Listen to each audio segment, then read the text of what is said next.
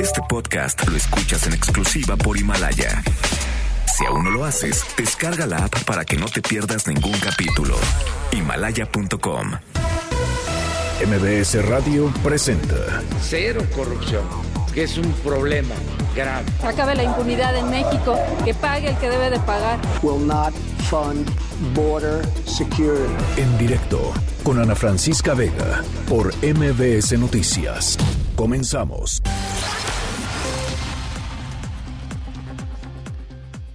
Son las 5 de la tarde en punto. Gracias por eh, estar aquí con nosotros. Me da muchísimo gusto que me acompañen en directo a través de MBS Noticias. Yo soy Ana Francisca Vega. Hoy es jueves.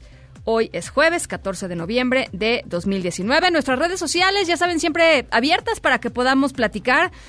En Twitter, arroba Ana F. Vega, Ana Francisca Vega Oficial, a través de Facebook y por supuesto las redes sociales de MBS Noticias en todas las plataformas. Por supuesto, el streaming en vivo nos pueden ver y escuchar todos los días, de lunes a viernes, de 5 a 7, en la página web mbsnoticias.com y aquí en eh, cabina. Los leo todas las tardes con muchísimo gusto, siempre en el número de WhatsApp, que es el 5143 77 1025. Va otra vez. 5543 77 1025. La agenda con muchísimos temas, así es que arrancamos. En directo Que venga de todo en el menú, que esté medio llena la botella, que me salga en su punto el cuscús que lleve gambas la paella, que las penas se coman con pan, que la despensa nunca esté vacía, que la belleza no sea integral. ni la vida baja en calorías. No sé lo que quiero, pero lo quiero ya. Me voy a quitar el babero y a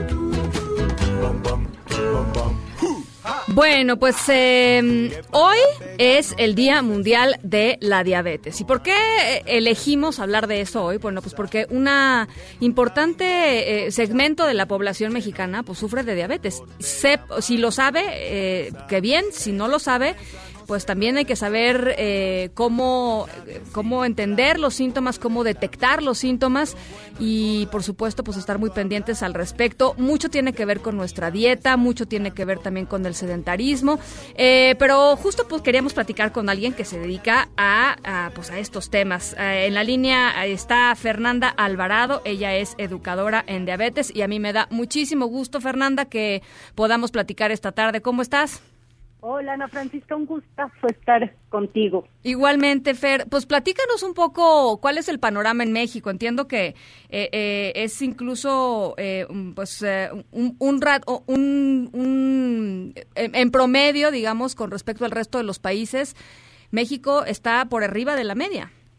Sí, no, no, es, son tristísimos los datos. De hecho, hace algunos años, van a ser tres años, el secretario de Salud en ese entonces declaró como emergencia epidemiológica eh, el sobrepeso, la obesidad y la diabetes. Ahora, en cuestiones de números, que también son muy tristes alrededor del mundo, cerca de 500 millones de personas viven con diabetes. Y aquí el dato triste es que los países de ingresos bajos y medios son los que soportan casi el 80% de esta enfermedad. Y bueno, pues aquí entra México. ¿Y esto ¿no? por qué es, Fernanda?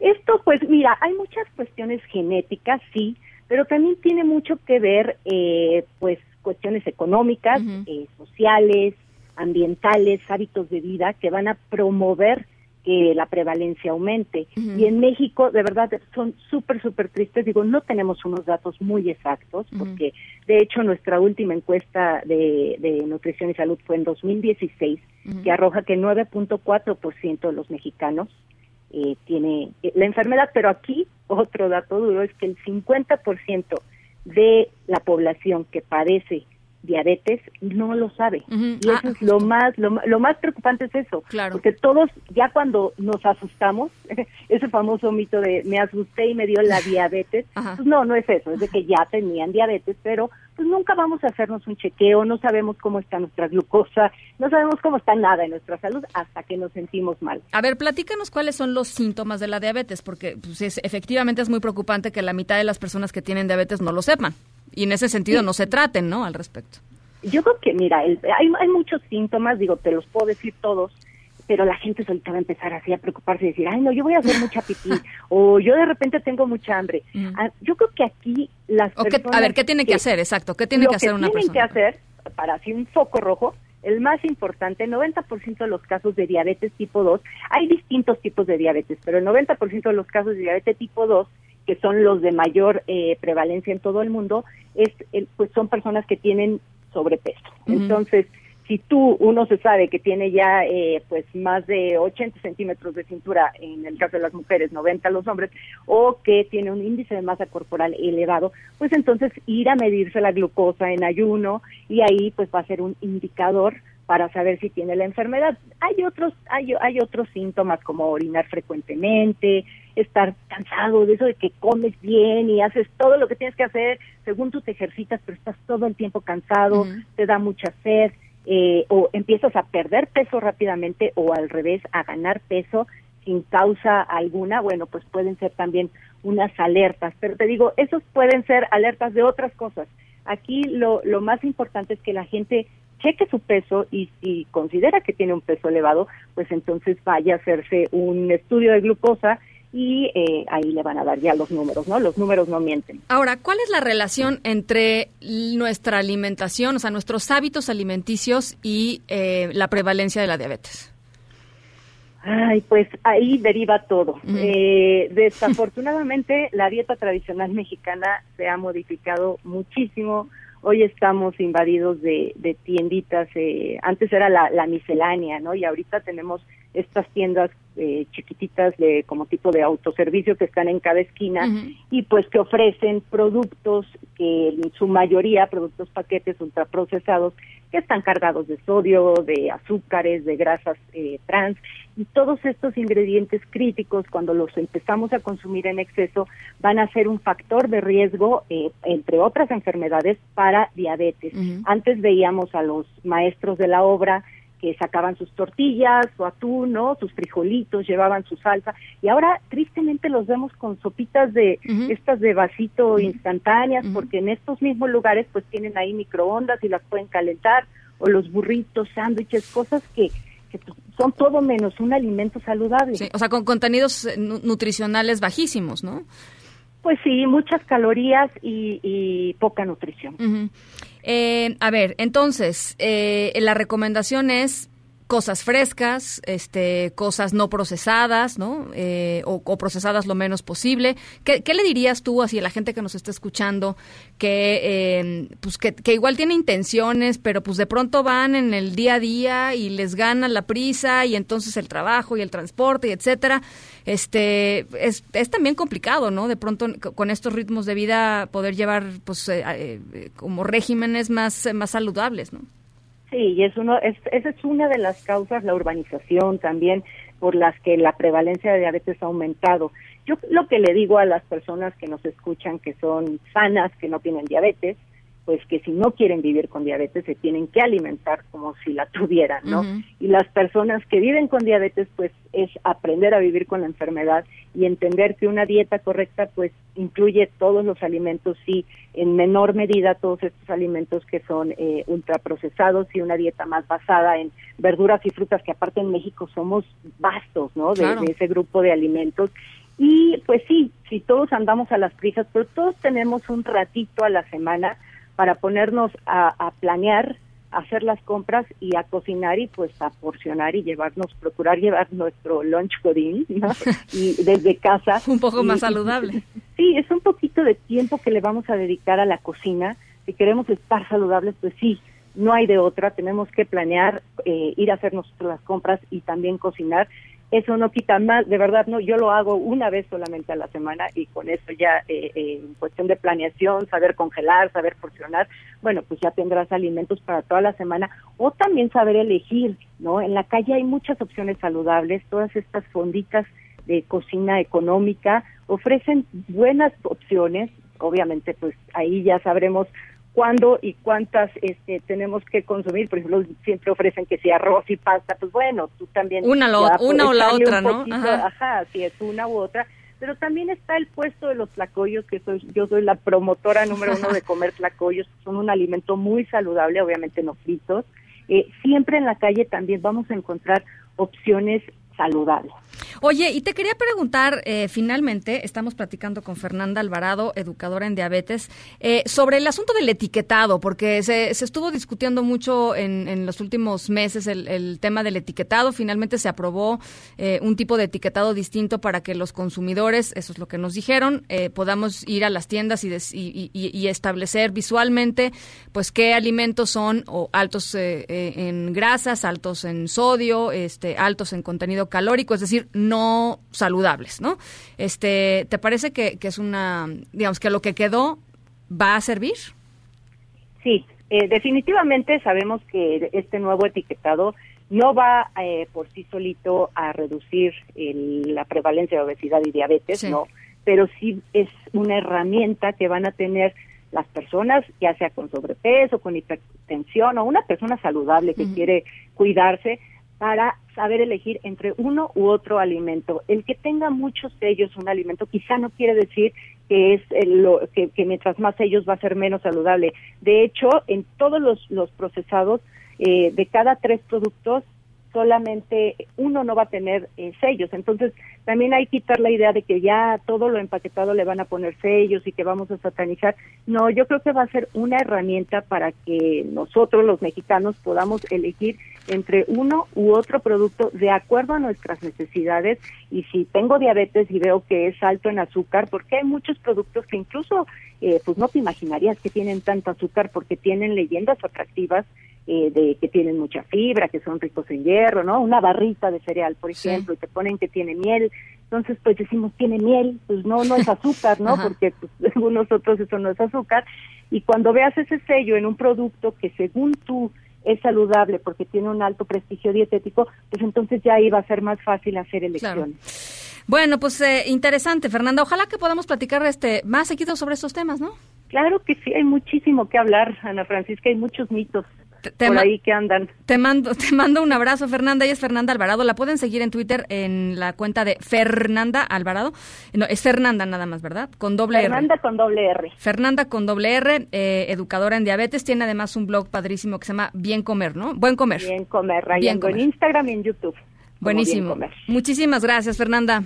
Muchas gracias a ti, Ana Francisca. Saludos. Un abrazo, muchísimos saludos. El Día Mundial de la Diabetes hoy, así es que la recomendación, ya saben, es vayan si sospechan, si tienen algún tipo de sobrepeso, aunque sea poquito, este, váyanse a medir la glucosa eh, en ayunas y, a partir de ahí, bueno, pues ya pueden tomar decisiones, pero por lo pronto eh, es hoy el Día Mundial de la Diabetes y hay que platicar sobre eso, una de las eh, pues, enfermedades más prevalentes en nuestro país.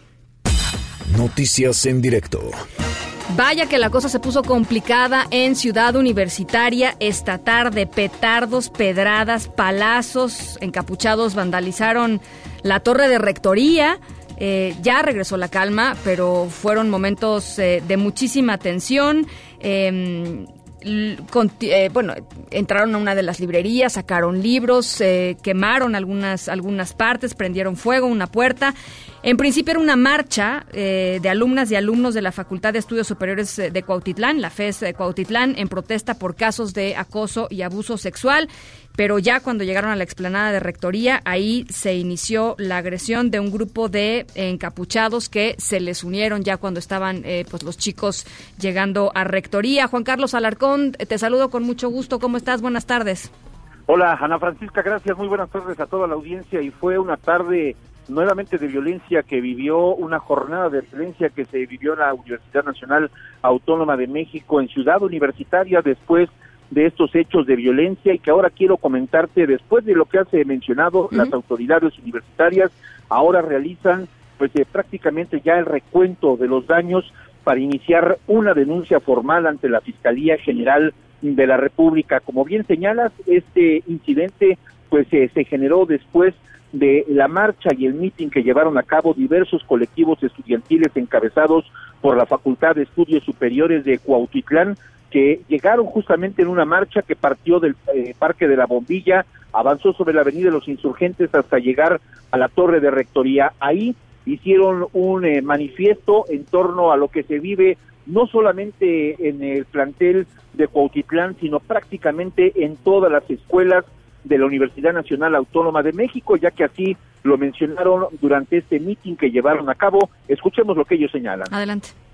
La lucha, ya lo dijo el compañero, es de todos, en todas las facultades, en todas las preparatorias, en todas las FES, en todos los SHs, hay maestros acosadores, en todas las instituciones de la UNAM estamos siendo acosados y acosados. Por eso venimos nosotros en una marcha mixta, porque también profesores, profesoras, perdón, en Fresco Titlán Campo 1 acosan a compañeros. No nada más es somos las compañeras, sino los compañeros que también sufren acoso y pues ya lo vieron, vienen apoyándonos y de aquí no nos vamos a mover. Leyeron su planteamiento que entregaron a las autoridades en el cual manifiestan como punto central el castigo a aquellos eh, docentes que ejerzan la violencia de género, la violencia sexual en contra de las estudiantes, tanto mujeres como varones, justamente cuando habían concluido con esta manifestación, con este mitin que llevaron a cabo de manera pacífica los jóvenes estudiantes de diversos planteles. En ese instante se aparecieron los grupos de encapuchados que eh, de inmediato pues arremetieron contra la sede de la rectoría, comenzaron a reventar los cristales, eh, quemaron una puerta, una de las puertas de acceso justamente y ahí ahí se plantaron con la finalidad de exhibirse ante las cámaras de televisión. Llegaron eh, pues eh, más eh, jóvenes para observar lo que sucedía, diversos medios de comunicación, compañeros reporteros que registraban el momento en que estas personas reventaban los cristales, hacían algún tipo pues de actos vandálicos, saqueos a la torre de rectoría. Fue en ese momento que otro grupo de encapuchados arremetió contra los colegas y bueno, pues se fue correr por todos los espacios de la explanada de rectoría para evitar estas agresiones. Cuando esto sucedía, nuevamente subieron a la parte eh, donde se ubica uno de los principales muros de la torre de rectoría, eh, bajaron eh, previamente la bandera monumental del asta que se ubica en el en la zona central de este espacio, la colocaron a manera como de triunfo en una especie simbólica y comenzaron a rociarle cualquier tipo de combustible hasta que finalmente la prendieron, la incendiaron y terminaron con el ávaro patrio. Concluido este acto, esos jóvenes pues se descendieron, continuaron aventando todos los objetos que habían o que llevaban consigo como palos, botellas, petardos, algunos objetos incendiarios y continuaron avanzando hasta llegar a la librería Enrique González Casanova donde nuevamente arremetieron, destrozaron todos los cristales y bueno, pues contra los libros, contra las obras literarias, las cuales pues arrojaron por pasillos en el césped, dejaron totalmente destruido este inmueble y una vez que concretaron esta osadía, comenzaron a dispersarse por diversos puntos. Ahora, la autoridad universitaria ha informado que iniciará las denuncias correspondientes. Ya en este momento puedo comentarte que quedó prácticamente acordonado todos los puntos donde cometieron los destrozos, porque eso será materia, evidencia para poder presentar las evidencias ante la Fiscalía General de la República. Y es el reporte que tengo. Bien, eh, te agradezco mucho, Juan Carlos. Eh, cualquier cosa regresamos contigo en un ratito más. Estamos al pendiente. Muchas gracias, Juan Carlos. Por cierto, la UNAM eh, sacó un comunicado de prensa que se los leo textual, dice la torre de rectoría de CEU, eh, de Ciudad Universitaria, sufrió esta tarde el embate artero de parte de un comando de delincuentes embosados armados con varillas, picos y artefactos explosivos, causando destrozos al edificio. Los vándalos, quienes se dicen anarquistas, arremetieron contra puertas y ventanas y prendieron fuego en la planta baja del inmueble. Ya nos lo relataba eh, Juan Carlos eh, Alarcón. Em, finalmente dice la Universidad Nacional repudia la violencia ejercida por los grupos delincuenciales e informa que proporcionará a las autoridades ministeriales todos los elementos a su alcance para que se proceda penalmente contra los responsables. ¿Les parece si escuchamos un poco el momento en donde todo esto estaba ocurriendo? Tenemos este, este audio. Vamos a escucharlo.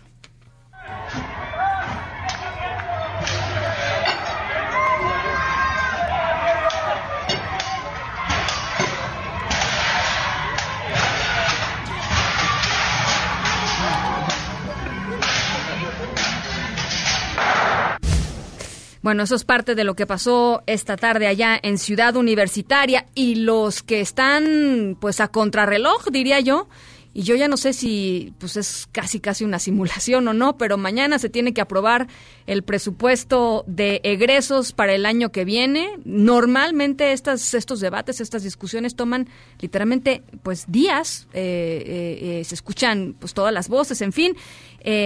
El plazo está pues dado, eh, tienen hasta mañana.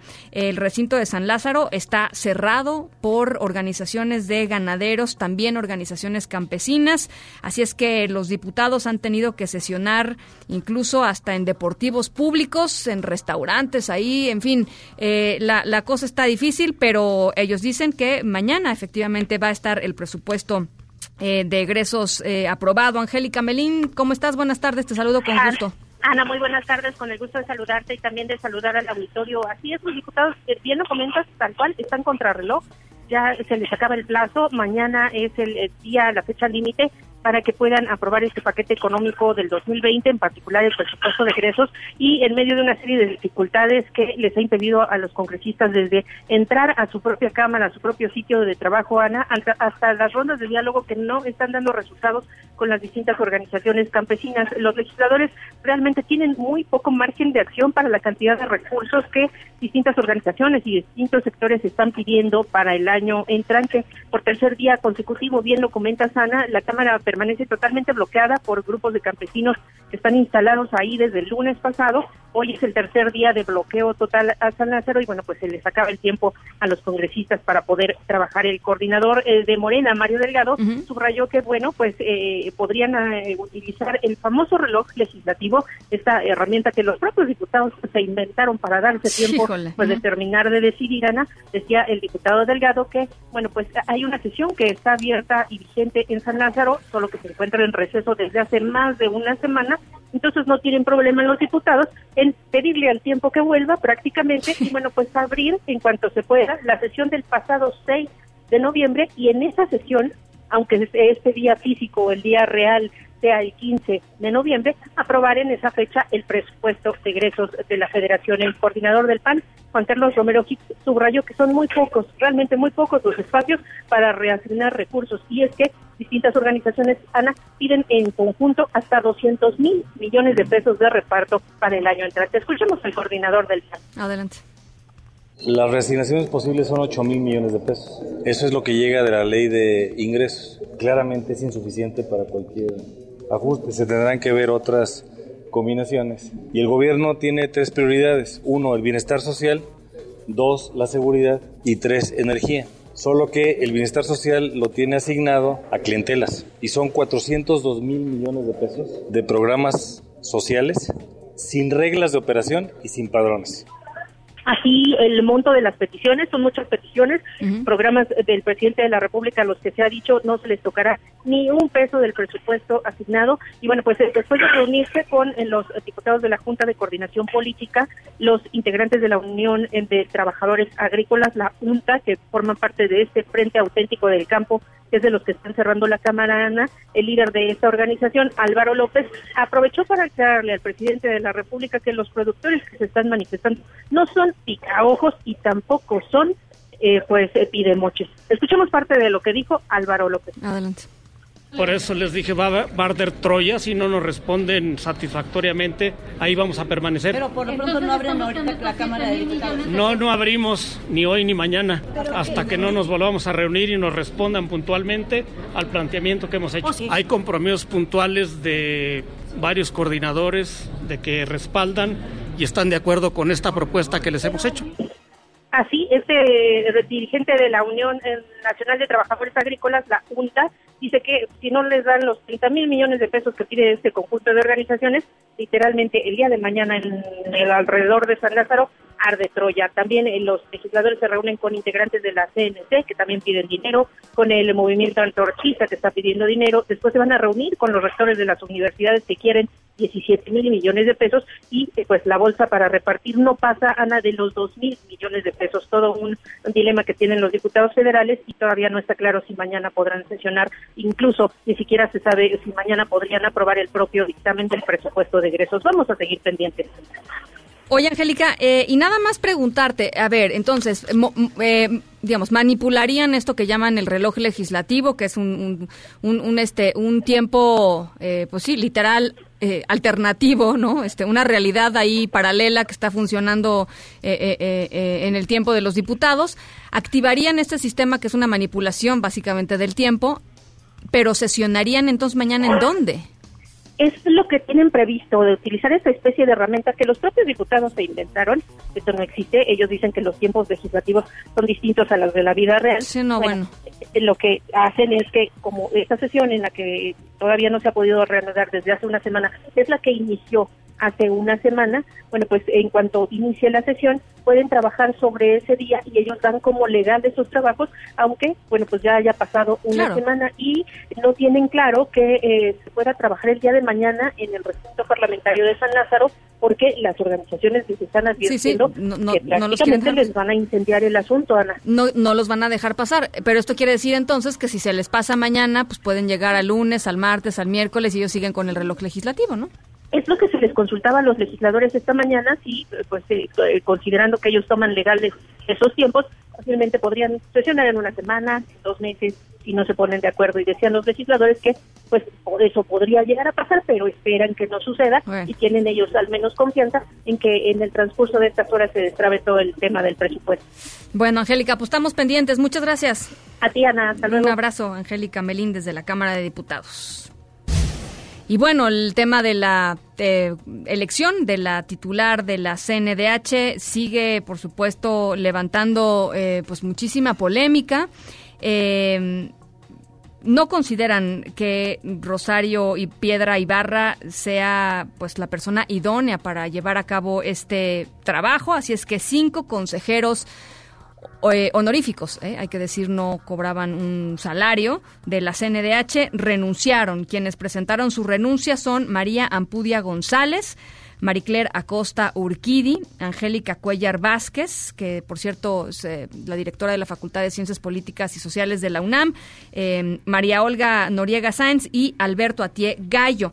Esta mañana se le preguntó, se le cuestionó al presidente López Obrador en particular sobre la dimisión de Alberto Atié. Alberto Atié es eh, pues una de las personas ex sacerdote pues que ha defendido con más fuerza y con más valentía a las víctimas de abuso sexual de miembros de la Iglesia Católica. Él mismo, un ex sacerdote que dejó la Iglesia Católica porque se dio cuenta que no tenían la voluntad de de hacerse cargo, de, responsabilizarse sobre los casos de abuso sexual.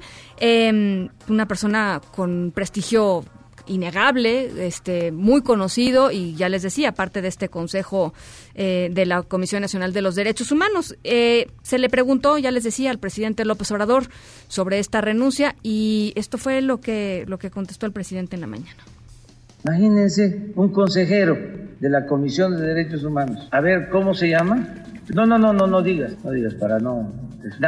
estoy seguro que nadie sabía de él. Yo ni sabía. Pues los cinco, a ver que sepa la gente si hicieron algo. Sí, pero yo no lo sabía, por ejemplo. Ya, pero a lo mejor este, sí lo sabía la gente. Estaban ahí de todos estos organismos que se crearon para simular de que se protegían los derechos humanos. Volvemos, el Instituto de la Transparencia, para simular de que no se ocultaban las cosas. Bueno, el, la, la, titularidad de la CNDH está bajo, bajo impugnación, varios procesos legales ahí ya eh, dentro de, de, los distintos órganos que se van a hacer cargo de decidir estas cosas. Y por cierto, eh, una de las, eh, pues de las uh, demandas, una de las críticas más importantes tiene que ver con que Rosario Ibarra, Rosario Piedra, perdón, pida licencia como consejera nacional de Morena, que es un requisito para asumir eh, como presidenta de la CNDH. Eh, el INE no ha recibido constancia de que así sea. La ley lo que dice es que tendría que haber dejado de ser eh, dirigente de Morena desde hace un año para ser eh, eh, pues elegible a la titularidad de la CNDH. En otras cosas, en California dos muertos y seis heridos es lo que dejó hasta el momento una balacera, otra más en una escuela de Santa Clarita, California. hago contacto hasta Los Ángeles con mi compañero Edgardo Moreno. ¿Cómo estás, Edgardo? Buenas tardes.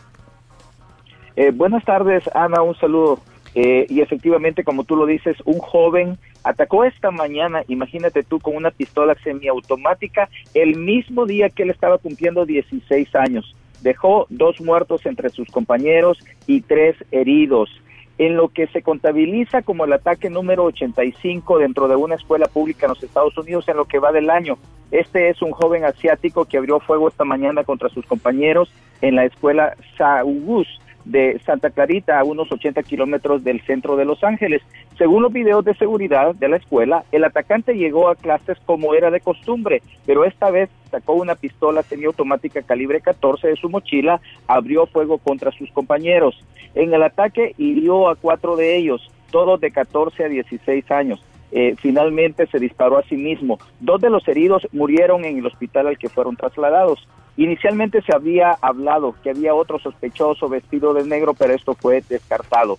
La casa del atacante ha sido allanada con orden judicial para verificar si tiene más armas y también para investigar cuál es el origen del arma que él utilizó para atacar a sus compañeros. La madre y la novia del individuo están colaborando con la policía. Mientras tanto, los 2.300 estudiantes de la escuela ya fueron reunificados con sus familias, mientras autoridades tanto estatales como federales están tratando de determinar qué hizo que un joven asiático de 16 años el día de su cumpleaños hiciera este ataque y dejara este saldo fatal. Ana, este es el reporte desde California. Bien, te agradezco mucho, Edgardo. Un saludo. Buenas tardes. Gracias, muy buenas tardes. Son las 5.32. Vamos a la pausa. Al regreso, con tanta cosa, oigan, eh, pues hemos dejado de pronto de fuera temas eh, importantísimos, temas cruciales. Uno de ellos, eh, los niños migrantes. Eh, ¿Qué está pasando con la migración? ¿Qué está pasando con los niños que transitan por nuestro país? Eh, hay números que realmente son muy preocupantes y la situación se va agravando. Y ahora viene, pues ya los fríos, ¿no? Los fríos de, de, del invierno y el norte de la República Mexicana, pues ahí hay un montón de niños que están esperando su, su proceso en las calles, literalmente. Vamos a la pausa, regresamos con este tema 5 con 32. En directo con Ana Francisca Vega por MBS Noticias. En un momento regresamos. Este podcast lo escuchas en exclusiva por Himalaya. Continúas escuchando en directo con Ana Francisca Vega por MBS Noticias. No quiero que me pare mi papá, no quiero que lo deporte.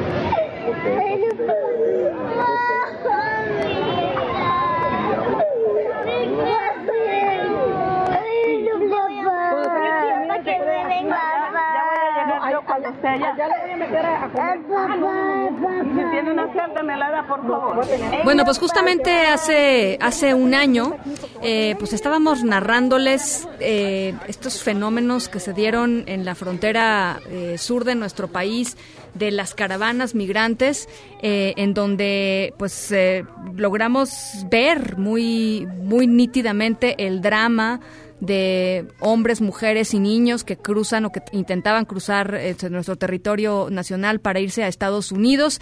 Y en medio de este drama, pues ahí estaba la niñez, ¿no? Los niños que viajan eh, no acompañados, son menores no acompañados, ese es el, el, nombre, digamos, eh, oficial que se les da a todos estos niños que por una multiplicidad de razones salen de sus, de sus, de sus lugares de origen y deciden, eh, pues, embarcarse en esta peligrosísima eh, en esta peligrosísima viaje para tratar de llegar a los Estados Unidos. Las cifras son tremendamente dolorosas y ya les decía, ahí viene el invierno y ya les decía, las condiciones en los albergues allá en Estados Unidos continúan siendo verdaderamente deplorables, lo mismo que eh, del lado mexicano también hay que decirlo.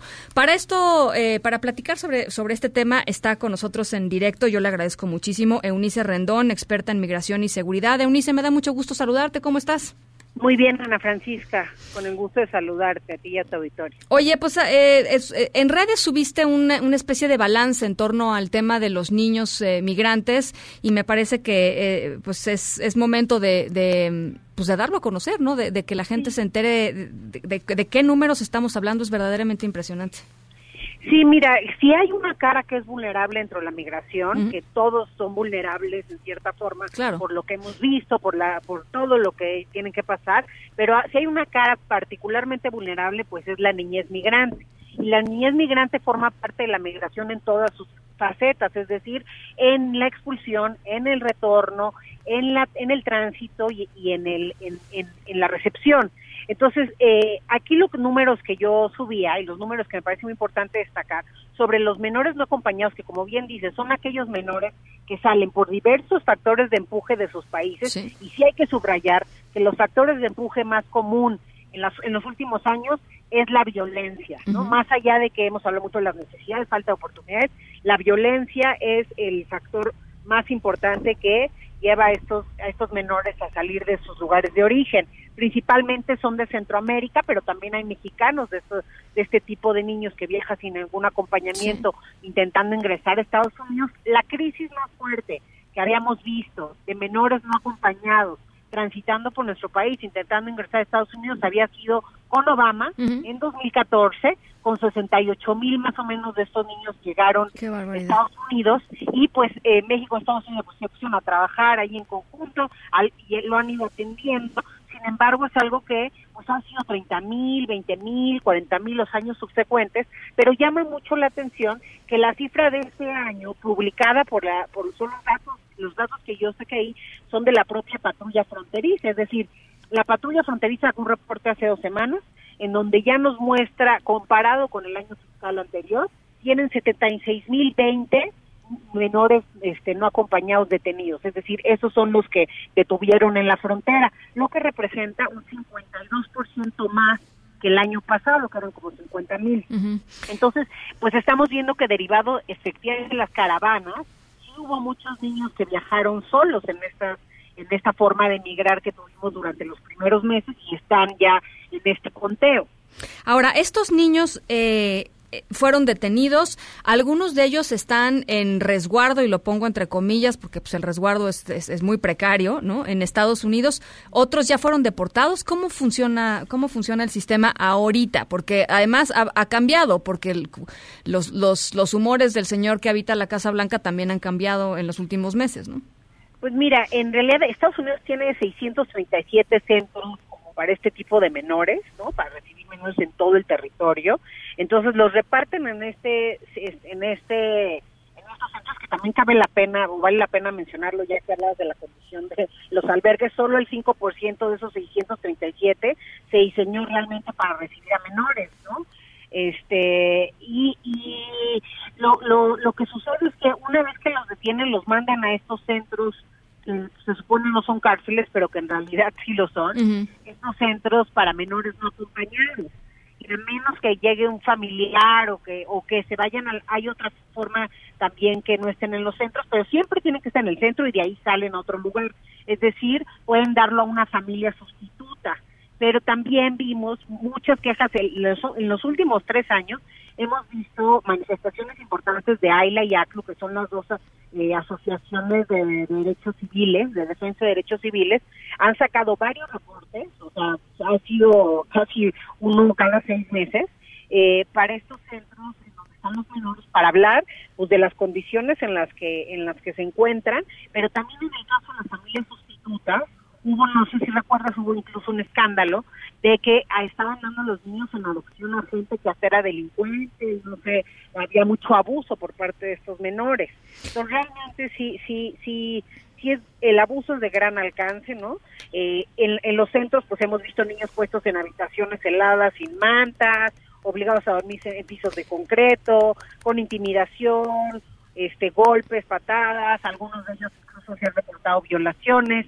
Entonces estamos hablando de una buena cantidad de menores que hay que decirlo, en la primera infancia es una etapa muy importante para el desarrollo cognitivo-conductual de una persona y sí puede afectar el resto de su vida. Lo mismo decíamos con las familias separadas, que también siguen cinco mil niños que los haya podido todavía reunificar y algunos de ellos incluso menores de 5 años. Oye, Eunice, ¿y en México cómo está la historia? Porque pues también acá se están quedando muchísimos niños menores no acompañados en la frontera, algunos esperando pues el trámite eh, hacia Estados Unidos, pero otros este hay aquí, literalmente.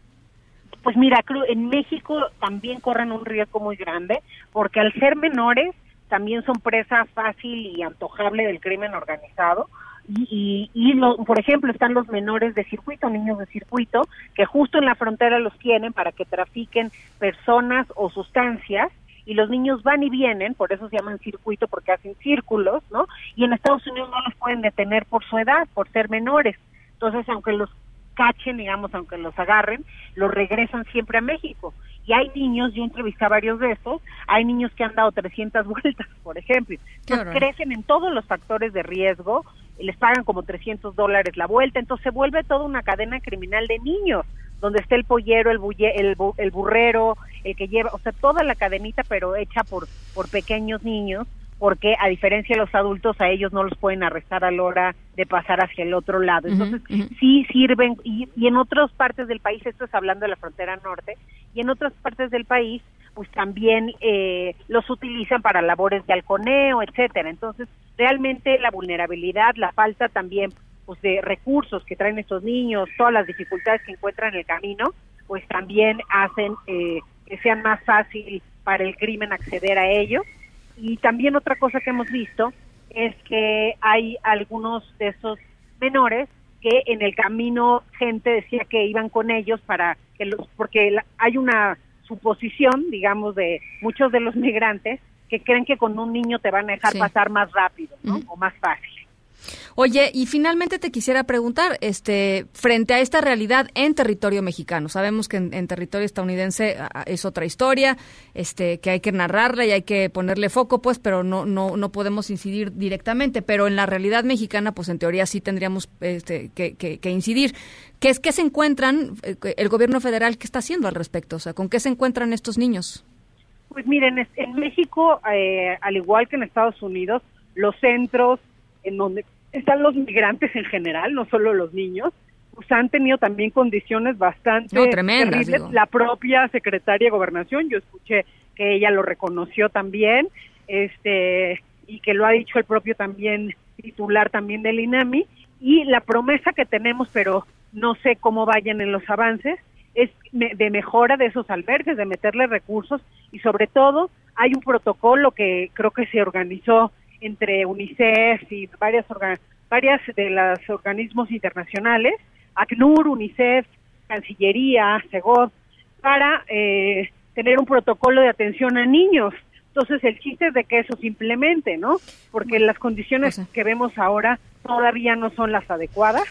Este, estamos lejos todavía de estar en donde tendríamos que estar, pero pues ojalá que sí se haga ese esfuerzo y que eh, los presupuestos para ello pues estén dados, porque si hay una cara que hay que cuidar, es este la migración, por eso creo que estuvo bien que el protocolo que, que lanzaron y el chiste es que se cumple. Pues, pues bueno, vamos a estar eh, pendientes al respecto, vamos a platicar con UNICEF eh, y con las demás organizaciones eh, que mencionas, Eunice. Por lo pronto yo te agradezco mucho este panorama general y estamos en comunicación. Muchas gracias a ti, hasta luego. Eunice Rendón, experta en migración y seguridad. En directo.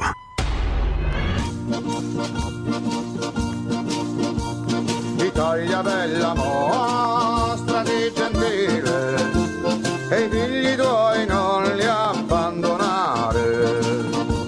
Se no ne vanno tutti in Brasile e non si ricordano più di ancora qui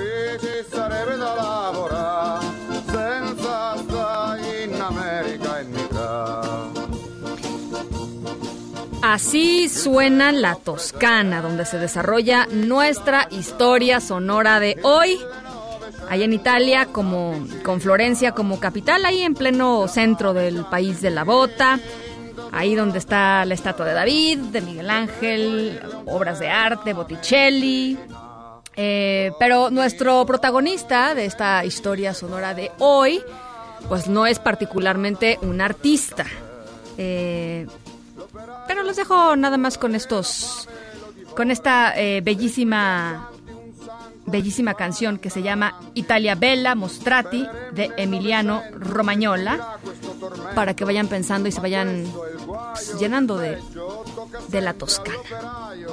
Las 5 con 45, pausa y regresamos.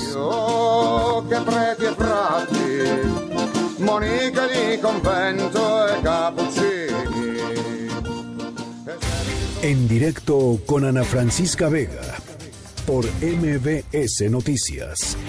En un momento regresamos. Este podcast lo escuchas en exclusiva por Himalaya. Continúas escuchando en directo con Ana Francisca Vega por MBS Noticias. Deportes en directo con Nicolás Romay. Hola Nico, ¿cómo estás? Buenas tardes. Hola Ana, ¿cómo estás? Me da muchísimo gusto saludarte con muy buenas noticias. De verdad que días como hoy son los que se disfrutan. México está en la final del Mundial Sub-17 con todo lo que esto representa. Aparte fue un partido pues de alarido en donde Holanda, tenemos que decirlo, fue mejor que México, presionó, luchó, peleó, intentó, pero el arquero mexicano estuvo muy atinado. Eduardo García, que pertenece a las Chivas, estuvo muy atinado tanto en la primera parte como en la segunda parte. Penales. Y en penales México supo sufrir, aguantó el resultado y logró así meterse a la gran final de la Copa del Mundo Sub-17 en donde ya tenemos experiencia, en donde ya sabemos que los rivales nos ven diferentes por lo que se consiguió en Perú en aquel 2005, lo que se consiguió después en México con el Potro Gutiérrez, dos campeonatos del Mundo Sub-17. Entonces, evidentemente es diferente para, para México el llegar a una Copa del Mundo de la categoría. Ahora se espera rival, partido que se está disputando en estos momentos entre la selección de Brasil, los locales, los anfitriones y Francia. Así que el rival que le toque a México en la final no será fácil recordar cómo México calificó después de una fase de grupos como tercero y ha venido de menos a más, mostrando un mejor fútbol el equipo de El Chima Ruiz. Ojalá, ojalá que esta selección, pase lo que pase el día domingo, el rival al que se enfrente pueda conseguir eh, México consolidar estos jóvenes y que no se quede nada más en una selección sub-17 que hizo un buen papel. Y por cierto, Ana, semana de fecha FIFA, y la selección mayor enfrenta a Panamá dentro de la Liga de Naciones de CONCACAF. El día de mañana jugamos contra Panamá. Bueno, pues la gran pregunta es, ¿quién se quedará con la victoria? Si quieres saber el resultado exacto del partido, entra a caliente.mx, apuesta en marcador correcto y llévate una lanita extra. Descarga la aplicación, regístrate y recibe 400 pesos de regalo. Así que el día de mañana tenemos a la selección mexicana jugando contra Panamá, la próxima semana contra Bermuda en esta Liga de Naciones de CONCACAF. Y por cierto, Ana, estamos en una época muy buena y es que la NFL también está a todo lo que da, partidos, quinielas, fantasy, de todo hay. Bueno, pues a los que les gusta disfrutar de la NFL ya saben que el lunes Kansas City, los jefes de Kansas City contra los Chargers de Los Ángeles, el día 18 de noviembre en el Estadio Azteca. Y a los grandes fanáticos les tengo un consejo y es que vayan a Liverpool por productos oficiales de la NFL. Fui y tienen de todo, playeras, gorras, lo que necesites de la NFL, vasos, balones, chamarras, sudaderas, lo que sea oficiales está en Liverpool. Y eso no es todo. El domingo 17 de noviembre habrá carrera de 2.5, 5 y 10 kilómetros para todos los fanáticos de la NFL. Los participantes deberán recoger su kit en Liverpool Insurgentes el viernes 15 y el sábado 16 de noviembre y tendremos la presentación de las porristas de Los Ángeles Chargers el viernes a las 5 de la tarde y el sábado a las 4 de la tarde. Así que ya lo saben, la mejor forma de disfrutar es con productos oficiales de la NFL y los encuentras en Liverpool. Así que un buen consejo para que vayan el lunes preparados a la NFL. Ana, eso es lo que está pasando en el mundo de los deportes con la selección mexicana sub-17 en la gran final y también con la NFL que ya está a todo lo que da. Un abrazo, saludos. Saludos, Nico. Un abrazo. Las 5 con 51. Vamos a la pausa y regresamos con más. En un momento continuamos en directo con Ana Francisca Vega. Este podcast lo escuchas en exclusiva por Himalaya. Continúas escuchando en directo con Ana Francisca Vega por MBS Noticias. Luis Miguel González, Economía. Hola Luis Miguel, ¿cómo estás? Ana Francisca, ¿cómo estás? Muy bien, ¿tú? ¿Todo bien? Oye, ¿qué tema nos traes hoy? Mira, creo que hay dos buenos temas. Voy a tratar de desahogarlos ordenadamente. Uno es la decisión del Banco de México de bajar tasas de interés. Empezamos por lo más obvio, no había ningún misterio, todo el mundo sabía que iba a bajar. Quizá si había una pequeña duda era si bajaba 0.25%, a lo que dicen los expertos 25 puntos base o medio punto porcentual. Optaron por bajar 25 décimas de punto, digamos, un cuarto de punto porcentual. Sí. Eh, lo hemos platicado, ahora sí, las últimas tres veces que ha bajado la tasa de interés, lo hemos platicado aquí. Sí, sí. Eh, es una decisión importante en términos de mercado, pero no es una decisión que llegue muy rápidamente a los bolsillos. Es decir, la gente que va al banco, que está pensando en comprar algo a crédito, pues tendrá que buscar con lupa en los próximos días a ver si se nota o no esta baja. Eh, ¿Por qué es relevante para los mercados? Yo ya lo más importante es porque las tasas de interés en México están siendo muy, muy altas respecto a la inflación mexicana y respecto a la tasa de interés en Estados Unidos. eh, sigue siendo el precio del dinero de referencia casi cuatro puntos porcentuales por encima de la inflación. Es una barbaridad, entonces aunque digamos ha bajado mucho las tasas de interés en los últimos dos meses, pues sí, pero la inflación está a menos de la mitad de lo que está la tasa de interés de referencia. Claro.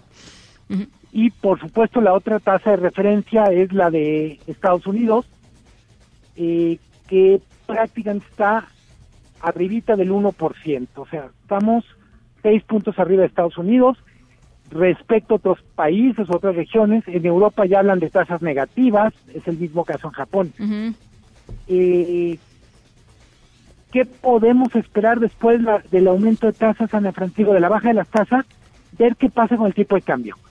eh, lo más lógico es que no haya movimientos muy bruscos, pero el principal impedimento a que las tasas bajen más rápido es que el tipo de cambio del peso frente al dólar no se, literalmente no se acelere y termine saliéndose de control. Oye, Eh, sí, sí, sí. No, no, no, No, no, no. no. Adelante, adelante.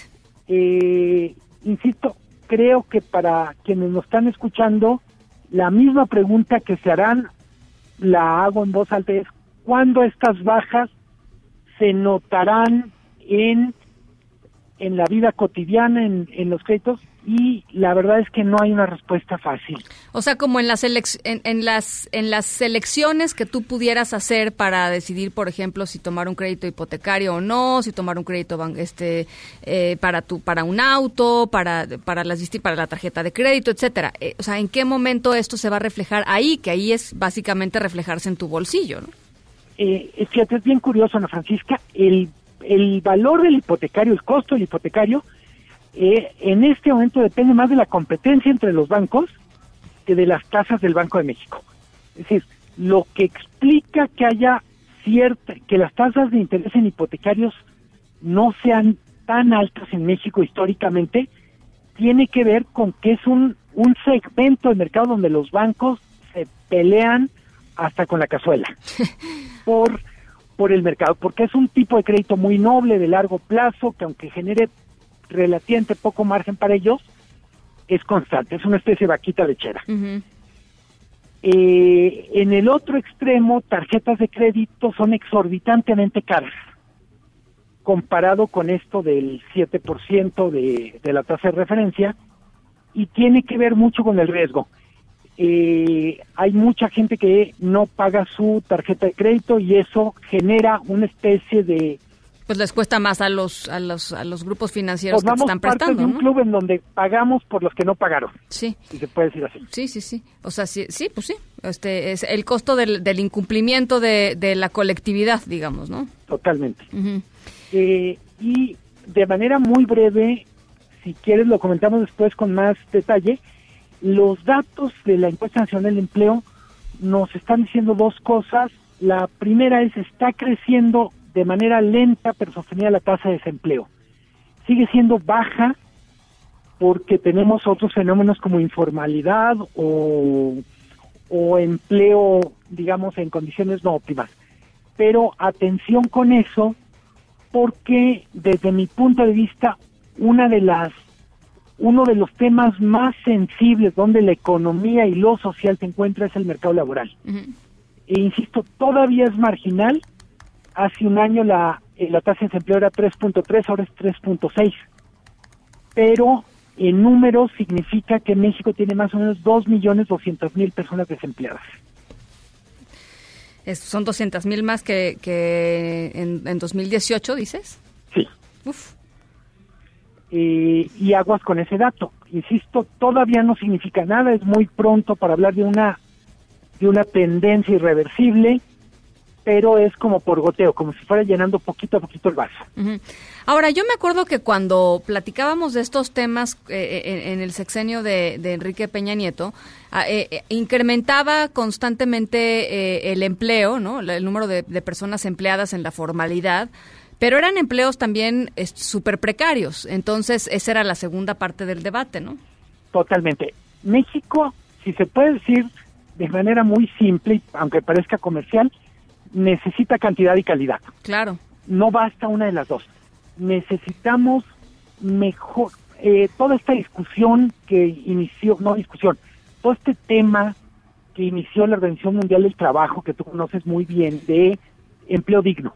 O sea, México necesita que el empleo que genera tenga dignidad y eso tiene que ver desde higiene en el trabajo, remuneración, eh, un ambiente donde, pues en pocas palabras, no haya depredadores y presas.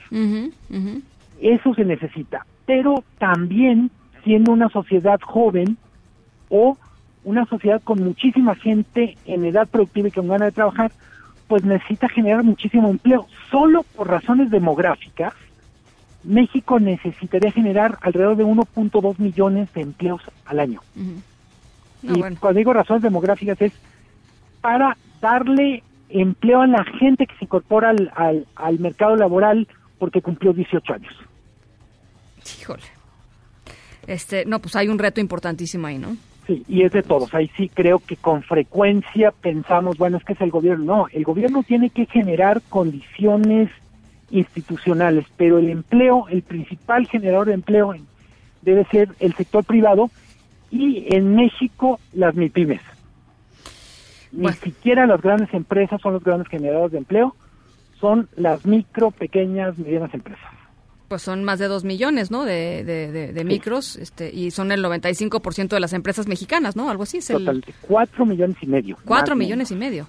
El 95% de las empresas mexicanas son, son pymes, ¿no?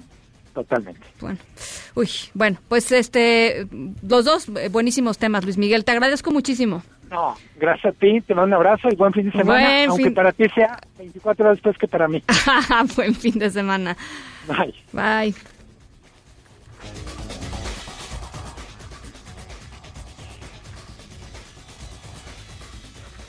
En directo.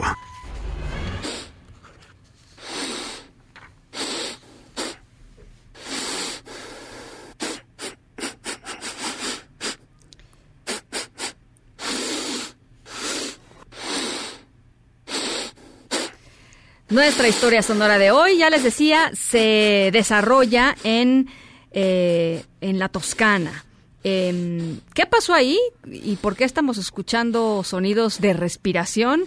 Em, respirar, pues algo indispensable en nuestro cuerpo. Se puede respirar aire, este, a veces se respira tierra, ¿no? Cuando está mm, uno este, esperando el, el transporte público ahí en la calle se respiran otras cosas, este unos humos un poco tóxicos eh, o otras cosas tóxicas también se pueden respirar. Em, ¿Qué descubrimiento hizo nuestro mamífero protagonista de la historia sonora de hoy? Ya quisiera el FBI este, tener esos poderes de investigación. Ya les voy a platicar en un ratito de qué va, pero por lo pronto tiene que ver con respirar.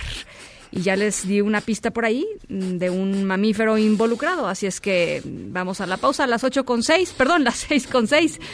Eh, las 6 con 6, las 6 con 6. Y volvemos con más. En un momento continuamos en directo con Ana Francisca Vega. Este podcast lo escuchas en exclusiva por Himalaya. Una voz con transparencia. Una voz objetiva. Una voz plural. Una voz plural. Esto es En directo con Ana Francisca Vega. En directo. MBS Noticias. Son las seis con trece. Gracias por seguir aquí con nosotros en directo a través de MBS Noticias. Yo soy Ana Francisca Vega. Hoy es jueves 14 de noviembre de 2019. Nuestras redes sociales, ya saben, abiertas siempre para platicar. Arroba Ana F. Vega en Twitter, Ana Francisca Vega Oficial en Facebook, WhatsApp aquí en cabina 5543 77125. Saludos a toda la gente que nos está sintonizando desde las 5 de la tarde a través de Q91.1 en Torreón y por supuesto desde Zacatecas a través de Sonido Estrella en el 89.9. También a toda la gente que nos ve y nos escucha en el streaming en vivo eh, de la página internet que es mbsnoticias.com. Vamos a estar platicando más adelantito sobre la renuncia de los consejeros, de cinco de los diez consejeros honoríficos de la CNDH, de cómo se expresó el presidente López Obrador esta, mañana de Alberto Atié, uno de los ex consejeros honoríficos de la comisión y de todo lo que esto tiene, pues evidentemente tiene de trasfondo. Pero por lo pronto, ¿qué les parece si arrancamos? Noticias en directo. El Congreso de la Ciudad de México aprobó el dictamen para presentar una iniciativa a favor de los derechos de las niñas, los niños y los adolescentes trans. Así fue el momento en el que se dio a conocer hace unos minutitos. ¿Falta alguna o algún diputado de emitir su voto? Diputado presidente, le informo que queda aprobado el dictamen con 12 votos a favor por la Comisión de Administración y Procuración de Justicia, 2 eh, votos en contra y por la Comisión de Igualdad 7 votos a favor y 1 en contra. Queda aprobado el dictamen. Las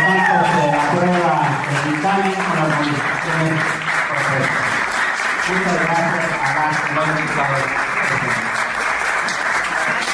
Vamos a estar platicando, evidentemente, más adelante sobre qué significa esto para los niños, las niñas y los adolescentes trans. Por lo pronto queríamos eh, pues, eh, em, eh, que ustedes escucharan justo el momento en el que se dio esta decisión. Y ya les contaba hace ratito, vaya tarde de violencia que se vivió allá en Ciudad Universitaria, en donde encapuchados, después de una pues marcha totalmente pacífica, llegaron encapuchados y vandalizaron la torre de rectoría de la UNAM, lanzaron piedras, petardos, agredieron a representantes de los medios de comunicación, eh, llegaron hasta, ya les decía, rectoría, prendieron fuego a la planta baja, bajaron la bandera del asta que está ahí en la explanada y la quemaron. Eh, después incendiaron la librería Enrique González Casanova, ubicado ahí un costadito del inmueble. En fin, el doctor eh, Enrique Graue, rector de la universidad, llevó a cabo una inspección del estado físico de la torre de rectoría después de esto que les estaba comunicando. Y tú estás ahí, Adrián Jiménez, platícanos cuál es la situación en este momento. Te saludo con gusto.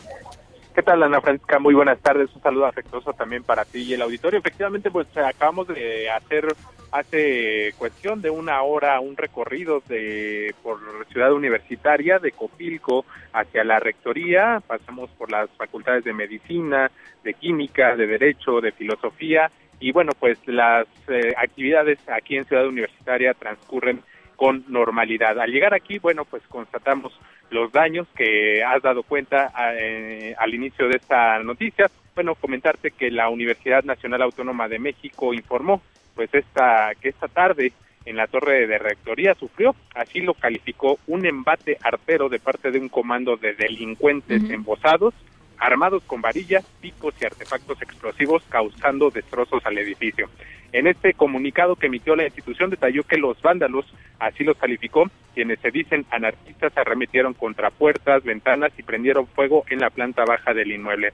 Señaló que este grupo que se integraba por aproximadamente 200 encapuchados también causaron destrozos y saqueos en la librería Enrique González Casanova, ubicada al costado sur de la Torre de Rectoría. De acuerdo con la máxima casa de estudios del país, los actos vandálicos se registraron minutos después de que algunos grupos universitarios de diversas escuelas habían realizado una manifestación pacífica contra la violencia de género aquí en la explanada de CEU.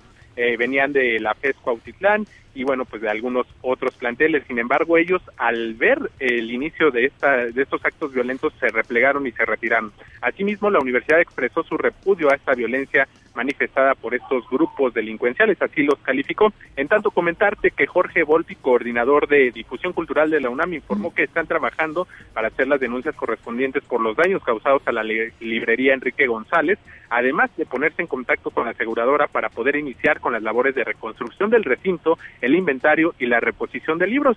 De hecho, estamos a las afueras de la librería y se están llevando a cabo pues ya este inventario, este conteo, este recuento de los daños. Vamos a escuchar parte de lo que dijo Jorge Volpi. Adelante.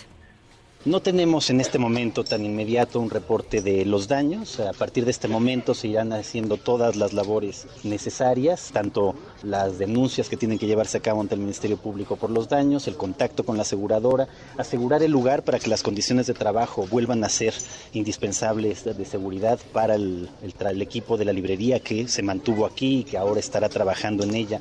Primero en la parte de reconstrucción de la librería, posteriormente en el inventario que se tiene que hacer de la librería y finalmente en la reposición de los libros para poder eh, tener la librería en funciones lo antes posible.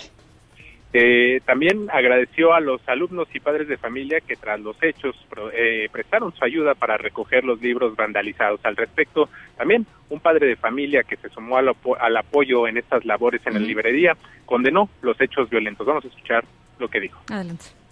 Pero aún así, con todo y este que estamos pasando y sufriendo en casa, en familia, no quiere decir que nosotros tengamos que hacer algo así. Con violencia no se lleva más violencia.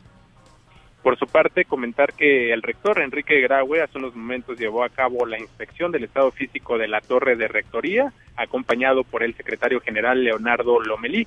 Recorrió los espacios y los pisos afectados, además de que constató el daño causado al mural David, de David Alfaro Siqueiros, ubicado en la fachada norte de la torre de rectoría. Ana Francisca Auditorio, es la información que les tengo al momento. Te agradezco mucho, Adrián. Muy buenas tardes. Un abrazo. Desde ayer eh, por la noche sigue desaparecido el rector de la universidad, el ex rector de la Universidad Autónoma del Estado de Morelos, Alejandro Vera Jiménez, y su esposa María Elena Álvaro Guerrero. El gobierno de ese estado informó que continúan las investigaciones. No se descarta hasta este momento ninguna hipótesis. Jueces federales desecharon por notoriamente improcedentes dos juicios de amparo que promovieron por un lado el senador Emilio Álvarez y Casa y por el otro lado la organización Derechos Humanos y Litigio Estratégico contra la designación de Rosario Piedra Ibarra como presidenta de la Comisión Nacional de los Derechos Humanos. Y sin mucha información, sin mayor explicación de qué fue lo que sucedió o cómo es que se resolvió este tema del hackeo a petróleos mexicanos, el secretario de Seguridad y Protección Ciudadana, Alfonso Durazo, dijo que ya todo está controlado. Eh, ahora falta saber y la investigación la llevará a cabo la, la División Científica de la Guardia Nacional, o sea, la ex Policía Federal, la División Científica. Eh, dicen que falta saber si este ataque se trató de fuego amigo o si vino desde fuera. Esto fue lo que dijo Durazo. Continúa la investigación. El hackeo está totalmente controlado, sin ningún problema. No se registran pérdidas porque afortunadamente el hackeo solo alcanzó un porcentaje eh, menor y de eh, equipos que no contenían información eh, relevante o estratégica para petróleos mexicanos. Asume el presidente Andrés Manuel López Obrador la decisión de que elementos del, ¿se acuerdan? Lo desapareció, lo, eh, desde desaparecido Estado Mayor Presidencial. Él decidió eh, pues eliminar, desaparecer al Estado Mayor Presidencial. Pues resulta que efectivamente es el miembros del Estado Mayor Presidencial quienes están cuidando al expresidente boliviano Evo Morales y así lo justificó el propio presidente López Obrador. Cuando se requiere de la protección del presidente de Bolivia, elementos de la defensa, ya no del Estado Mayor, ayudan en esa labor. Por ejemplo, el avión que se utilizó para traer al presidente de Bolivia, a Evo Morales, es un avión que manejaba el Estado Mayor Presidencial. No sé si hay algo extraño en esto, no lo veo sinceramente, porque el desaparecer el Estado Mayor no significó liquidar a los oficiales de este cuerpo de élite, sino fue trasladarlos a la Secretaría de la Defensa. El Senado, por cierto, aprobó el ascenso de 266 elementos del Ejército y de las Fuerzas Armadas. Uno de ellos, Miguel Eduardo Hernández, justamente el piloto que trajo a el expresidente de Bolivia, Evo Morales, a México. Son las 6 con 23. Vamos a la pausa y volvemos con más. En directo con Ana Francisca Vega por MBS Noticias. En un momento regresamos. Este podcast lo escuchas en exclusiva por Himalaya. Continúas escuchando en directo con Ana Francisca Vega por MBS Noticias.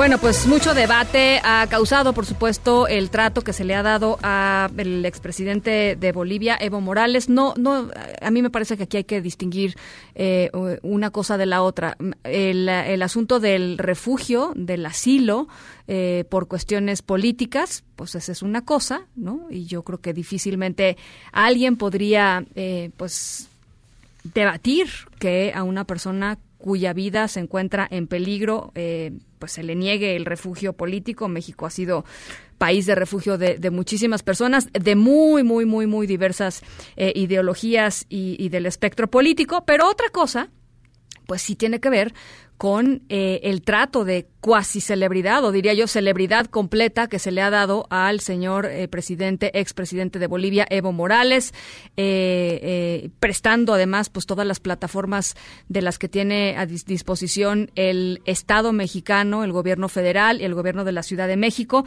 para pues que el expresidente Morales dé y difunda la narrativa de lo que él cree que sucedió en Bolivia, que es evidentemente una narrativa que a él lo, exculpa de, de toda, de toda de toda cosa. Así es que, bueno, eh, los senadores, el Senado, por supuesto, ha sido un, lugar en donde se ha dado muchísimo este debate. Eh, los senadores de oposición eh, han criticado duramente las concesiones que se le ha dado a Evo Morales en nuestro país y le pidieron al gobierno federal, pues, que no permita que el expresidente boliviano intervenga en asuntos que nada más tienen que ser resueltos por los mexicanos, es decir, en asuntos de política interna. Oscar Palacios, ¿cómo estás? Buenas tardes, te saludo con mucho gusto. ¿Qué tal, Ana Francisca? Buenas tardes. Así es, justo senadores de oposición criticaron las concesiones que se han dado a Evo Morales en nuestro país y exigieron al gobierno federal justo que no permita que el expresidente de Bolivia intervenga en asuntos de política interna de México. En conferencia de prensa, el coordinador de los senadores del PAN, Mauricio Curi, destacó que más allá de la ideología que se tenga en Morena, no se puede recibir como un héroe nacional a quien dijo fue un dictador. Escuchemos. No podemos recibir como un héroe nacional a un dictador. Yo entiendo que esa es como la Biblia para ellos, que es Nicolás Maduro y es Evo Morales y es el chavismo de Venezuela. Pero México no es lo que quiere. México está preocupado por esos gobiernos autoritarios que se deben haber dejado hace muchos años a nuestro país. A las críticas se sumó el senador por Movimiento Ciudadano Samuel García, quien indicó que el gobierno federal armó ya un EvoFest. Esto con lo que dijo se busca dejar a un lado los casos como la ley Bonilla y el llamado también Culiacanazo. Por otro lado, el presidente de la Junta de Coordinación Política, Ricardo Monreal, informó que dialogará con las fuerzas políticas para analizar la posibilidad de invitar al expresidente de Bolivia a la sede de la Cámara Alta. Ana Francisca es el reporte. Buenas tardes. Gracias, Oscar. Buenas tardes en directo. Ah, pues sí, claro, no, no, no, pues es que ellos estaban ahí, eran los este, meros meros, cuando en realidad estaban eh, participando abierta o encubiertamente en favor del régimen. Imagínense un consejero de la Comisión de Derechos Humanos. Estoy seguro que nadie sabía de él. Yo ni sabía. Ya no, no, no digas, ya lo dijiste el nombre. Pero ya, ya. Pues los cinco, a ver que sepan, la gente si hicieron algo. Activista y denunció casos de pederastia clerical. Sí, pero yo no lo sabía, por ejemplo. Ya, pero a lo mejor este sí lo sabía la gente. Estaban ahí. Son de todos estos organismos que se crearon para simular de que se protegían los derechos humanos. Es lo que declaró el presidente Andrés Manuel López Obrador esta mañana en la conferencia de todos los días y la persona a la que se refería es Alberto Atié, ex sacerdote, defensor de muy diversas causas que tienen que ver con los derechos humanos. Una de ellas, pues sí, la defensa de las víctimas de la pederastia de miembros de la Iglesia Católica, que lo llevó eventualmente pues a dejar la Iglesia Católica y continuar la lucha por la justicia para todos estos eh, eh, niños y niñas víctimas de violencia sexual. Él era eh, consejero honorario, hay que decirlo, del, Consejo Consultivo de la CNDH. Y bueno, pues de esta manera se expresó el presidente de él esta mañana eh, y está con nosotros en la línea telefónica. Yo le agradezco mucho, eh, Alberto. Buenas tardes, ¿cómo se encuentra? Ana Francisca, qué gusto saludarte. Pues aquí estamos con mucho gusto a disposición de poder platicar sobre el tema con mucho gusto en lo que pueda contribuir, encantado. Pues, ¿qué, qué, qué le dice, eh, Alberto, que, que el presidente desde la tribuna presidencial, que es una tribuna pues, poderosa, descalifique el trabajo de alguien como usted, pues sin, sin conocerlo, porque pues él mismo dice que no lo conocía, ¿no? Pues mira, a ver, lo primero que diría es que cómo es posible que pueda descalificar a alguien que no conoce. Pues yo digo eso también, pero ajá. ¿Verdad? Porque entonces quiere decir que está opinando sobre algo que no sabe. O si sabe, tiene que mostrar las pruebas, ¿no? El que acusa tiene que probar.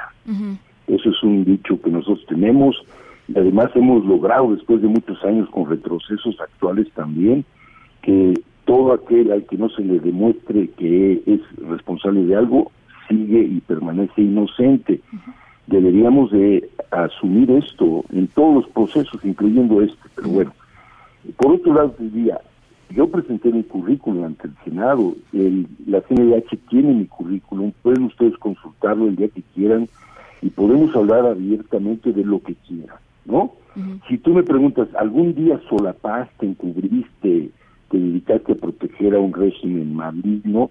Pues yo te diría, de mi parte, no, porque yo te puedo decir que en varios procesos tuve pues la gracia, la oportunidad, la fuerza interior de poder decir con toda claridad, no solo ante el cardenal Rivera, sino ante el presidente Calderón, luego el presidente Peña Nieto, y lo mantengo hoy ante este nuevo presidente, que hay cosas en las que no estoy de acuerdo y que no voy a aceptar que se hagan, aunque se justifique la razón, el motivo que se pretenda de izquierda, de derecha, amarillo, verde, rojo, blanco, negro, azul, el que sea.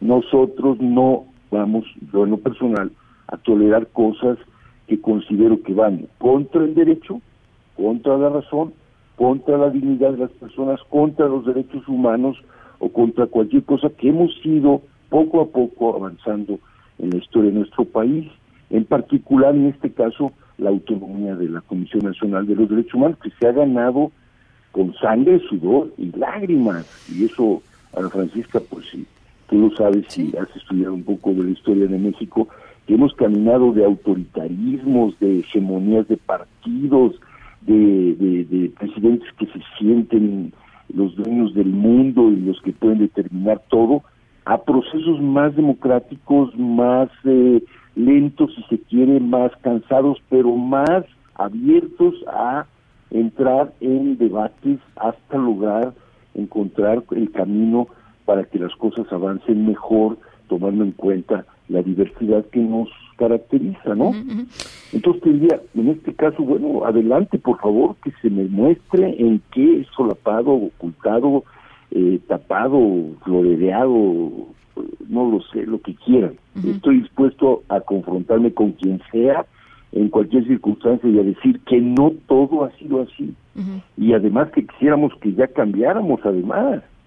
Porque esta última forma de imponer a una persona desde el poder fue grosera, grotesca, insultante para mucha gente, incluyendo para la señora que le levantan el brazo para que proteste, o sea, cosas grotescas que nunca habíamos visto y que creo que no debemos de tolerar desde ningún ángulo, venga de quien venga, ¿no? Eh, ¿Le pareció que el, que el, proceso fue una simulación de principio a fin? Porque a mí me queda un poco la impresión de que se había tomado la determinación de que fuera ella quien encabece la CNDH y el resto pues fue un poco a tole con el dedo, ¿no? Esta historia del Parlamento abierto, esta historia de...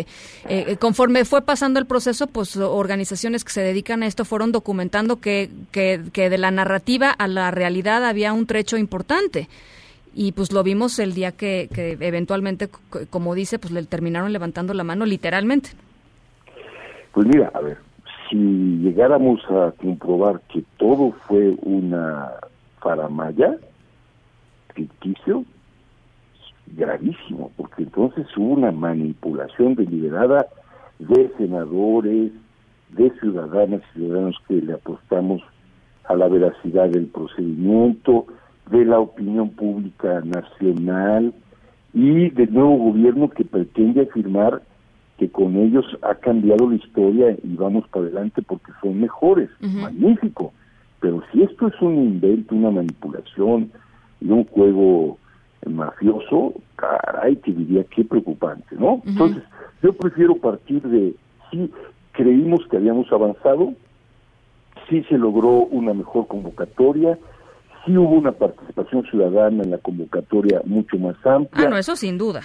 Sí se determinó un parlamento abierto, sí se nos pidieron requisitos como nunca antes. Sí, a la mera hora tienes toda la razón. Nada de eso funcionó. Funcionó la imposición de una terna que durante cuatro veces, cuatro ocasiones se pretendió imponer, aunque no llegara a las dos terceras partes, aún así se determinó que esa era la terna, no sabemos con qué criterios, y al final de cuentas se terminó imponiendo a esta señora. Me parece grotesco, no voy a participar, renuncio a la comisión, renuncio a toda forma de poder colaborar de alguna manera en materia de derechos humanos dentro de esa institución, seguiremos luchando, claro, vamos a presentar un amparo, si no procede nos vamos a instancias internacionales, y a ver hasta dónde podemos llegar, capaz que ya no nos da la vida para eso, pero no importa porque hemos avanzado, ¿te acuerdas del caso Radilla? Sí, por supuesto. Como apenas se acaba de autorizar que ya el ejército no tenga procesos internos propios, no eh, termine desapareciendo personas y quedando impune, etcétera. Bueno, hemos logrado avanzar, el caso Radilla marcó un cambio después de muchos años. Bueno, pues a lo mejor no nos toca verlo a nosotros, pero sí a las generaciones que vienen para que ellas se sientan mejor, más libres, más democráticas. Sí, lo vamos a hacer. ¿Cree, que hay una posibilidad de que esto se pueda revertir, de que, digamos, porque porque el, escenario que pinta es un escenario en donde pues la CNDH queda a cargo de una persona que literalmente no tendría por qué estar ahí, eh, eh, en términos, digamos, de los de los de, su currículum, de su de su de su eh, afiliación partidista, en fin, una, una, una serie de cosas que, que hemos platicado. ¿Hay salida para esto? Mira, yo diría, la señora no debería estar ahí por la forma en la que la hicieron llegar, sí. De su currículum, de su trayectoria, creo que es muy respetable, como la de muchos, ¿no? Pero, o sea... si ella tenía afiliaciones partidistas, deberían de haber valorado eso en el Senado y haberle hecho saber que si ella era miembro de un partido, representante de un de una área del partido, lo que fuera, pues que no podía continuar si no lo hicieron, pues que asuman su responsabilidad. No lo puedo saber porque te digo que no hubo una evaluación de nuestros procesos, nunca se nos dijo de los 100 puntos que teníamos aquí, pues reuniste 30 porque te faltó esto, porque no hiciste esto, porque el otro. Nunca, nunca. Entonces, obviamente yo no tengo la visión ni soy la autoridad competente para calificar la idoneidad de la señora. Lo que sí te puedo decir es que la forma en la que la hicieron llegar y ella lamentablemente lo aceptó, lacera gravísimamente su legitimidad y legitimación para el cargo que va a ocupar. Eh, última pregunta, Alberto. Eh, al renunciar ustedes, estos cinco consejeros del Consejo Consultivo, no no dejan un, un digamos, no cómo frasearlo para no no dejan el espacio abierto para para que se incorporen eh, personas digamos ideológicamente afines eh, a, Rosario Piedra que pues finalmente son espacios ciudadanos Alberto no son espacios eh, que uno aspiraría que fueran no politizados no partidistas este comprometidos 100% con los derechos humanos. No no se deja este vacío que pues, se va a llenar con no sabemos no pues mira, tu pregunta es muy pertinente, yo me la he hecho a mí mismo, me la han hecho otros, me han pedido que no renuncie, ya lo hice. Pero mira, yo ponderando eso que tú dices que es cierto, que es decir, dejas un vacío para que sea llenado a lo mejor de una forma no, no tan legítima, no tan eh, adecuada como necesitamos, estoy de acuerdo, yo te diría sí, pero por otro lado me pregunto, permanezco en un consejo en donde la que preside o el que preside, quien sea, no está allí porque ganó legítimamente una contienda que le permite por su autoridad moral y su legitimidad en el cargo presidir ese consejo, yo diría, en este caso no, yo me retiro, que lo llenen como lo llenen, como mejor consideren, que ojalá no sigan poniendo gente a modo, porque le va a hacer cada vez más daño a la comisión, pero yo seguiré luchando. Ojalá logremos lo que tú mencionas que es muy importante y ojalá se logre una especie de observatorio ciudadano de las actividades de la comisión a partir de este nuevo nombramiento que ocupe la señora y su equipo, ¿no? Bien. Bueno, pues vamos a estar muy pendientes. Por lo pronto, muchas gracias por estos minutos, Alberto. Con muchísimo gusto, Ana Francisca. Gracias de escuchar. Un abrazo. Y, dialogar al respecto. Igualmente. Igualmente. Igualmente. Igualmente, Alberto Atié, ex consejero de la CNDH, ya, eh, pues ya les decía, uno de los pues, grandes luchadores por los derechos humanos de este país. En directo.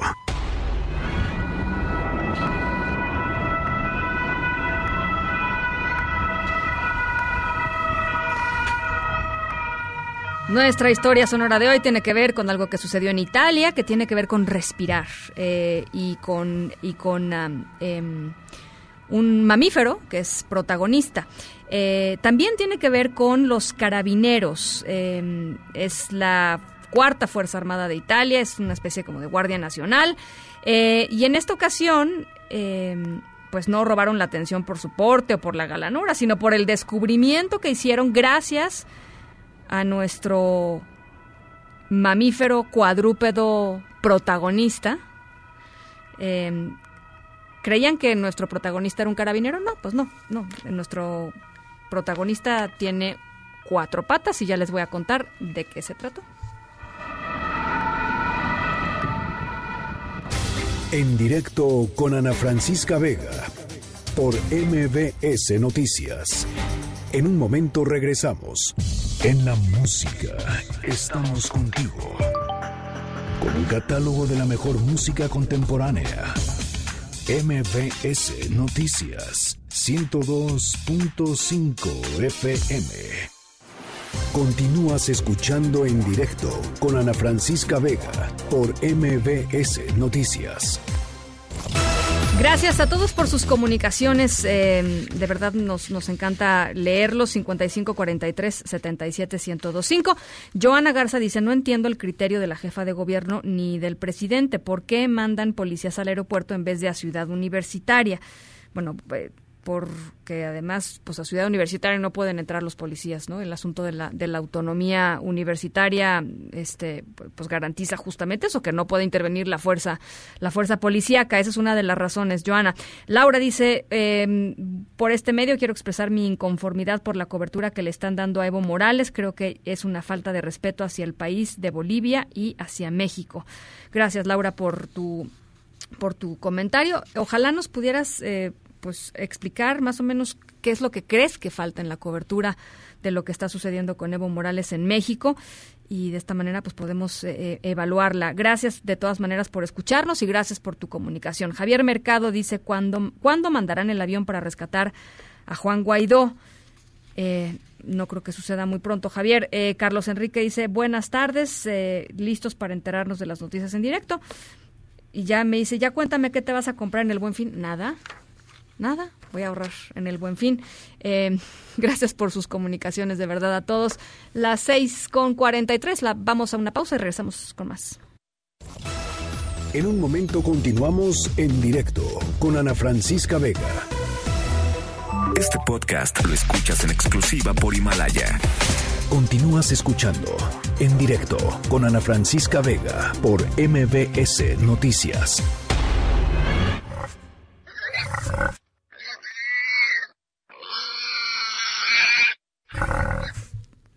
A ver, ya, ya para estas, ya para estas alturas, este, tendrían que reconocer el sonido de este animal, porque van varios, van varios de estos que, que ponemos aquí en historias sonoras. Es un jabalí. ¿Por qué les estoy poniendo los sonidos de un jabalí? Ahí les va la historia sonora de hoy. La policía italiana detuvo a tres personas porque encontró eh, pues un paquete grande de cocaína cerca de la ciudad de Siena.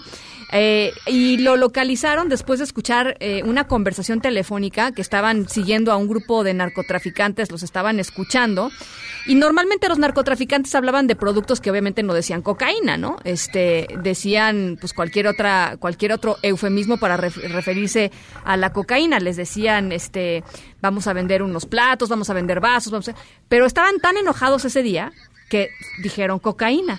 Y ahí fue cuando los pescaron. ¿Y por qué dijeron cocaína? Pues porque un jabalí en, en un bosque cercano a Siena encontró la droga que ellos habían escondido. Son súper abusados los jabalís. Este, jabalíes, rascó la tierra, este, sacó pues esta cosa de, cocaína, este, este paquete de cocaína, y lo, lo rompió y lo, lo destrozó literalmente eh, y con esto, pues detuvieron a estas eh, cuatro, tres personas, tres personas. El valor estimado en el mercado de esto era de 200 mil euros, así es que pues el jabalí sí se aventó un, un buen detalle con estos narcotraficantes que fueron pescados por su buen olfato. En Agenda con Rafael Arce. Rafa, ¿cómo estás? Ana, ¿cómo te va? Buena tarde. Bien, a ti. Primo hermano del marrano, ¿no? El jabalí. Sí, claro. No, muy cercano al cochino, ¿no? ¿Sí? Y pues bueno, es que... Tienen muy buen olfato. Tienen muy buen pues, olfato. Y pues estos señores, este, pues los cacharon. No, bueno, qué buena historia, qué buena historia sonora. Tenías que sacarlo de los carabineros tan guapos que son ellos, ¿no? Te, apuestos. apuestos, apuestos ellos. ¿Cómo están? Muy buenas tardes, buena noche a quienes nos ven y a quienes nos escuchan. Gracias por estar ahí. Ya saben ustedes, como todo en la vida en directo, las noticias son mucho, mucho mejor. Oye, Ana, pues ya, esta telenovela que se llama Comisión Nacional de Derechos Humanos, con todo y sus capítulos, subcapítulos, versiones, versión 1, versión 2, pues eh, uno de esos capítulos te terminará mañana. ¿no? Mañana es el último día de, viernes 15 de noviembre. Del actual presidente de la Comisión Nacional. No hay plazo que no se cumpla, ni, ni plazo que no se llegue. Híjole, ¿sabes qué? Vamos a darle un poco de ginkgo biloba a este señor para la concentración. ¿Qué cosa? A ver, concentración. Raúl González Pérez, eh, presidente de la Comisión de Derechos Humanos, pues ya ahorita en este momento está, me confirman, metiendo en cajas de cartón todos sus documentos y ya, ya metiendo todos pues sus papeles porque mañana termina su periodo y, e inicia eh, hay a quienes les guste, hay a quienes no les gusta. Rosario Piedra Ibarra, su periodo en la Comisión Nacional de Derechos Humanos. Estamos al pendiente, Ana, de la toma de, posesión en las instalaciones de la propia Comisión Nacional de Derechos Humanos, como también estamos al pendiente de las sesiones. Eh, no en el recinto de San Lázaro, en el deportivo o en el café o en el restaurante o en el hotel de viaducto donde los diputados eh, están trabajando no lo dude usted, para que tengamos el presupuesto de egresos 2020, Ana. Eh, eh, el asunto es que ellos están atorados, tienen el tiempo en el cuello porque eh, los campesinos y los ganaderos pues le cerraron sus cómodas instalaciones del recinto de San Lázaro y pues tuvieron que moverse. Entonces estamos al pendiente, Ana, de dónde jalan la cobija, qué es lo que Híjole, Eso está muy difícil, ¿no? ¿eh? Por ahí hay un eh, remanente de tres mil millones de pesos que luego, ¡ey, ey, para acá, para acá!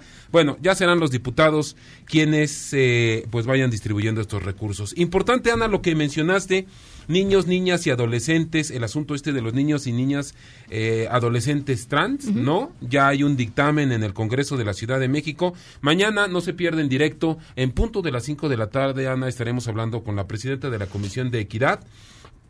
¿Qué es esto, no? ¿Qué, significa? ¿Qué significa para ellos, para sus vidas, no? Para sus derechos. Yo creo que es un tema súper importante. Es un tema súper importante, Ana. Ya salió el secretario de Hacienda, no el director de Pemex, para decir que lo del hackeo no tuvo mayor problema. Octavio Romero, ¿andas por ahí? Bueno, oye Ana, ya inicia en la madrugada el buen fin, ¿no? Y aquí les anunciamos antes que nadie, el lunes 18 no hay bancos. Ana, estamos al pendiente de esto y demás. Muchas gracias, Rafa. Eh, las seis con tres, nos vamos a nombre de todos los que hacen posible este espacio. Gracias por acompañarnos esta tarde de jueves. Yo soy Ana Francisca Vega. Los dejo, como siempre, con Gaby Vargas y después, ya saben, charros contra gangsters. Pasen buena noche. MBS Radio presentó en directo, en directo con Ana Francisca Vega por MBS Noticias. Este podcast lo escuchas en exclusiva por Himalaya. Si aún no lo haces, descarga la app para que no te pierdas ningún capítulo. Himalaya.com